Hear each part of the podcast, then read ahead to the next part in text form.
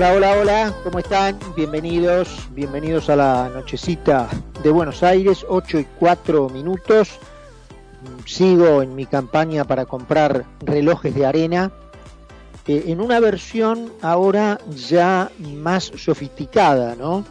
Porque yo puedo entender que no se pueda medir el tiempo en un programa grabado, en un programa que va en vivo, eh, lo entiendo, lo entiendo menos digamos, cuando vos tenés adelante el reloj que te va midiendo 60 segundos por minuto, eh, no entiendo cómo no, como teniendo la responsabilidad de hacer un programa de radio, no podés medir 60 minutos en una hora. No, así que voy a seguir en mi campaña de, de comprar relojes de arena. Vamos a ir un poquito a la información, sabemos que vamos por el 95.5 por el www.conceptofm.com a todo el país, a todo el mundo. Nos pueden encontrar en Radio Concepto en Instagram. A mí seguirme en arroba Charlie Mira OK, tanto en la cuenta de, Insta, de Instagram como de Twitter. Y si mmm, les quedó alguna partecita del, del programa que se les escapó, eh, los comentarios o las entrevistas, las pueden recuperar en Spotify, en los podcasts de Mira quién habla. Vamos a ir un poquito a la información más importante eh, del día, que yo diría tiene tres variantes, tres fuentes, ¿no es cierto? La gira del presidente en Europa, su eh, visita hoy eh, a las autoridades italianas y al Papa en la previa de la reunión con el Fondo Monetario, con la directora gerente Cristalina Georgieva. El tema de, la, de las vacunas en la Argentina y una, un interrogante, una duda que aparece a partir de la vacuna Sputnik y una publicación en la revista que paradójicamente fue la primera en darle un respaldo internacional importante, recuerdan ustedes, del cual se tomó inmediatamente Cristina Fernández, se tiró en palomita de aquel informe de eh, la revista The Lancet, una revista británica científica muy, muy importante, y fue el primero que en el concierto mundial recogió la vacuna Sputnik como de respaldo. Ahora eh, hay, a partir de un grupo de científicos que envió una nota a la revista The Lancet respecto de la fase de investigación de la vacuna Sputnik, eh, y entonces hay una cuestión, digamos ahí, de dudas que la vamos a terminar de contar. Esto es simplemente un repaso de los tres, de los tres puntos eh, más importantes de la información para mí del día. Y lo otro es la inflación. Si la cuestión económica se dio a conocer el índice de abril, 4.1, un índice tremendo. Eh, no quiero imaginarme lo que serían los comentarios si este número fuera el resultado de las políticas del gobierno anterior. No quiero imaginarme da eh, 17.6 el acumulado hasta ahora, en los primeros cuatro meses del año, de, abril, de enero a abril, y da 46 interanual. Esto proyectado a diciembre por un número bien, bien por encima de la proyección presupuestaria de Martín Guzmán del 29% para 2021, que es la cifra que figura en el presupuesto. Volvamos al tema de ahora en el uno, en el uno por uno, en el, en el tratamiento de los temas, al presidente. El presidente estuvo hoy con eh, presidente italiano, pero fundamentalmente con el presidente del Consejo Asesor de Ministros en Italia, que es Draghi, que es un ex eh, presidente del Banco Central Europeo que timoneó esa institución en los vaivenes de la crisis de 2008 y que todo el mundo le reconoce eh, esos antecedentes por haber, bueno, gambeteado para la situación europea la eh, debacle como consecuencia de la caída de Lehman Brothers en Wall Street eh, muy profesionalmente.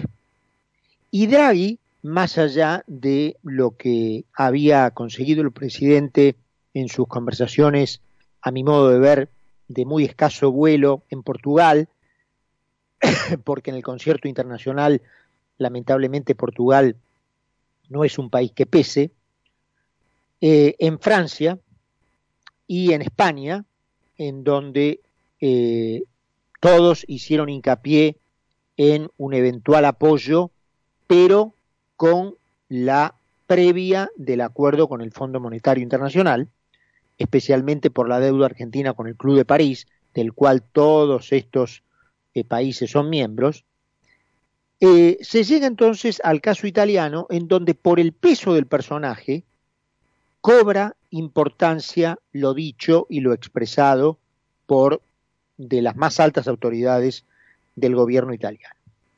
Ahora, lo curioso aquí es que el presidente Fernández se mueve en este tema económico como si el mundo exterior fuera el duro y entonces él, en una gira de eh, adhesiones, justamente busca el apoyo de la comunidad internacional para oponérsele a ese mundo financiero duro que le ofrece una, una cara de perro a la Argentina. El tema es que no es así. La cara de perro se tiene que dar vuelta y tiene que mirar a su vicepresidente. Ahí es donde Fernández tiene el obstáculo para conseguir una eventual negociación de la Argentina con los organismos internacionales, sea el Fondo, sea el Club de París. Es la quinta columna de su propia tropa la que boicotea los esfuerzos, en este caso del ministro de Economía, y no sé hasta qué punto está el presidente consustanciado con su ministro. Pero vamos a poner, del presidente también.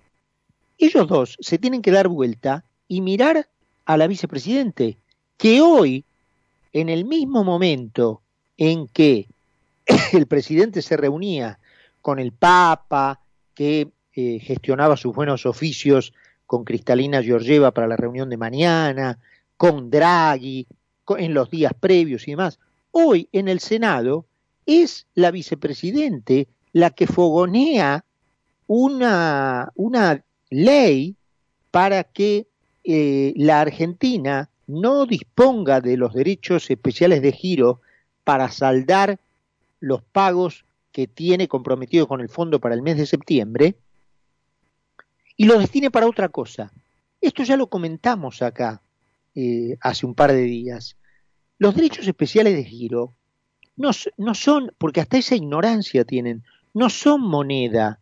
No es que va a venir un helicóptero con la sigla Fondo Monetario Internacional, FMI, en el fuselaje y va a, en, el medio de la Plaza de Mayo, va a tirar una, este, una tonelada de billetes, 4.200 millones de dólares, para que la señora y sus acólitos se tiren en palomita al grito de mía.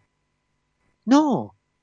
Eh, los derechos especiales de giro, los DEG, son una unidad de cuenta que sirven para hacer un asiento contable y reducir deuda que un país tenga con, en este caso, la entidad emisora del fondo.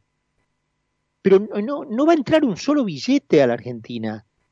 Los tipos escucharon hablar de una remisión extraordinaria por este, para los países pobres. La Argentina ya debería lamentarse de que el mundo la tenga catalogada como un país pobre, que es la realidad, obviamente, pero debería lamentarse, ¿no es cierto? Em, pero no son billetes, es una oportunidad que se le dé, que se le da a los países para que, dadas las circunstancias, aprovechen la situación y cancelen deudas anteriores.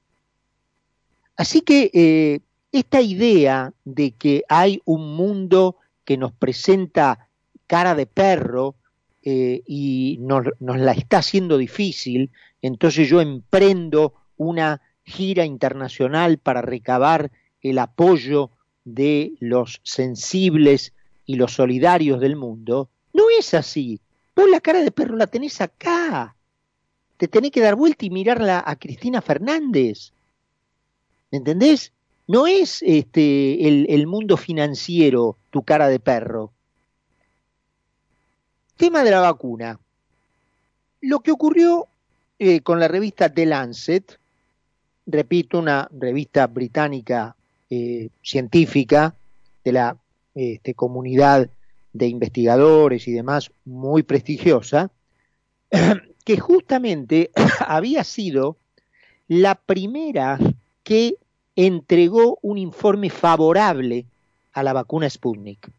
Recuerdan ustedes también la volada en palomita ideológica de Cristina Fernández cuando eso ocurrió, diciendo, yo la traje, porque es la vacuna rusa, yo la traje.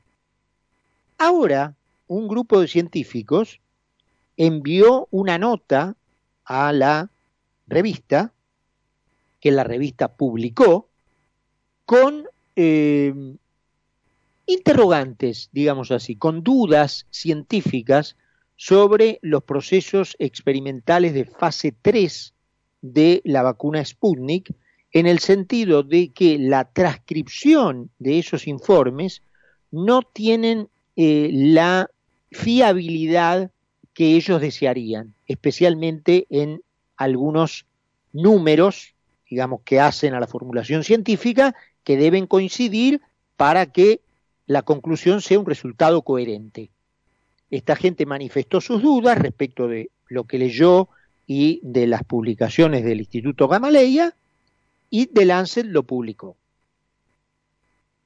¿Qué contestó el Instituto Gamaleya? Instituto ruso que produce la vacuna, digamos, la, la, la, eh, experimentó, la creó y, bueno, eh, es parte dependiente del Ministerio de Salud ruso y la produce. Que esos informes que habían estado frente a, esta, a este conjunto de científicos que luego termina enviando la nota a la revista de Lancet, tenían un error de tipeo. Yo no puedo, yo no puedo creer, francamente, yo creo que no escucho error de tipeo desde que estaba en el colegio secundario y tenía que entregar una monografía y justamente ah, tenía un error de tipeo. Yo creo que no escucho la frase error de tipeo desde hace 35 años. Y el Instituto Gamaleya, creador, diseñador y productor de la vacuna Sputnik, eh, contesta frente a las dudas que se le han expresado que, que había un error de tipeo en el informe. Y además en la Argentina se suma esta cuestión a que la segunda dosis de la vacuna Sputnik es un misterio. Nadie sabe cuándo va a llegar, nadie sabe si va a llegar, y hay muchos ya, eh, digamos, encarcelados en la teórica, digamos, escalera del Sputnik. Dosis 1, dosis 2. Se dieron la dosis 1 y nadie sabe cuándo va a estar la dosis 2 y nadie sabe tampoco qué pasa si te diste la dosis 1 y no te vas a dar la dosis 2 o cuando te, entre comillas, liberás de los efluvios de la vacuna Sputnik y estás habilitado para darte otra marca. Son todas dudas que ocurren porque eh, las cosas se hacen como salen en la Argentina, ¿no es cierto? Y para redondear esto y volver al tema económico, eh, esta gente ha destruido la economía argentina, lisa y llanamente, no precisaban de la pandemia para destruirla porque ya la habían destruido antes en su anterior gestión.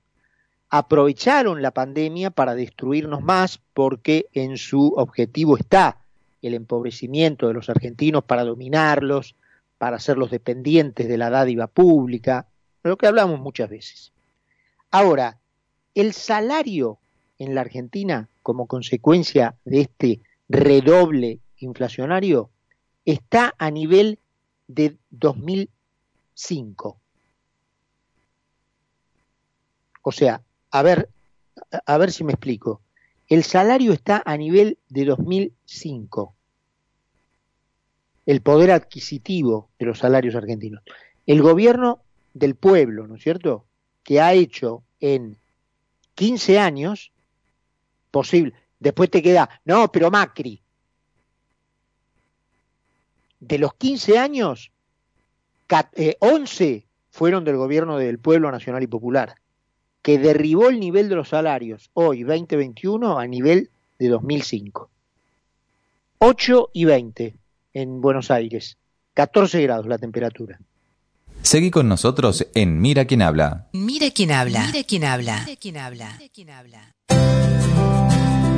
En Laboratorios